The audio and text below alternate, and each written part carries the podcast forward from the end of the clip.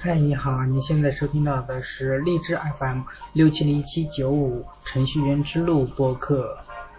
那么程序员是一个高工资的群体，也同时呢也是一个高脑高脑力劳动的群体。编程呢在常人眼里呢是一种很神秘的事情，也是一般人无法完成的工作。程序设计呢其实是解决问题，他们需要发明创造和灵感。既要受到数学计算机系统的严格约束，又要展开丰富而灵活的人类的思考。正是因为这样的脑力的劳动吧，嗯，目前程序员的健康问题令人担忧。嗯，去年报道的过劳死当中就有一些就是非常年轻的程序员，因为连续的加班时间过长了，最后导致猝死。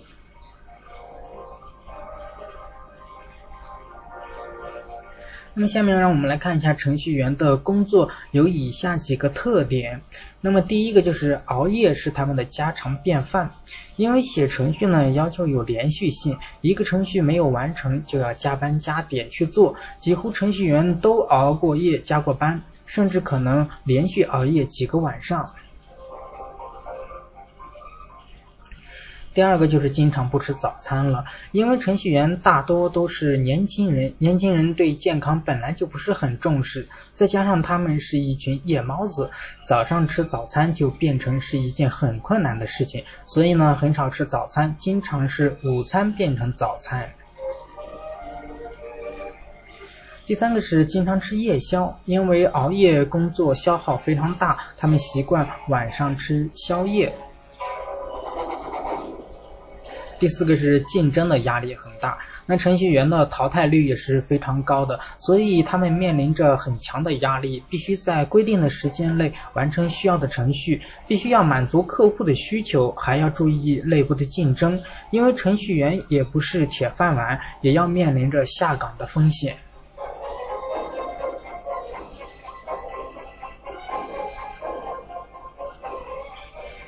第五个是不喜欢运动。程序员相对于比较，嗯，比较喜欢静，喜欢跟电脑打交道，不喜欢跟人打交道，比较宅，更不愿意运动，相对来说呢，身体的素质也就会比较差了。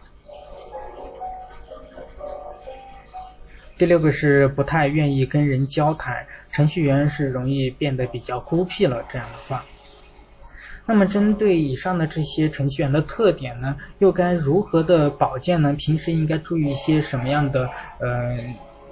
什么样的一些嗯嗯东西来可以让自己的身体能够嗯处在一个好的情况下，不会导致嗯在工作或者是长时间的这种嗯加班工作中来使自己的身体变得越来越差呢？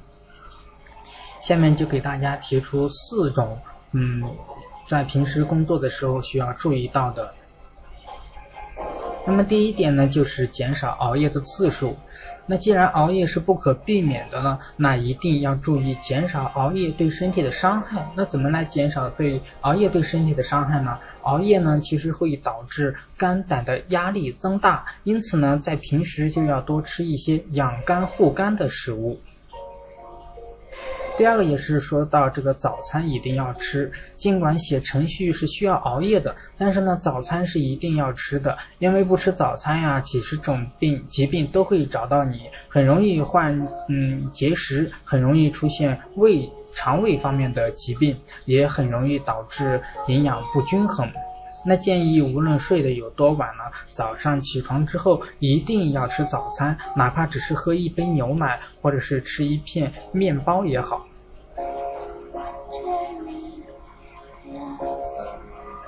下面要说到的第三点就是宵夜不吃油腻的食物，宵夜要选择那些不是很油腻的食物。宵夜。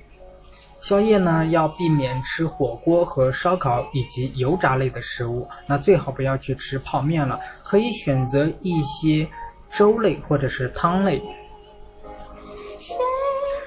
最后一点也是第四点，建议程序员多去户外运动。户外运动呢，能够增强体质，做到体力和脑力的结合。用脑过度容易脱发，可以经常吃一些富含蛋白质的食物。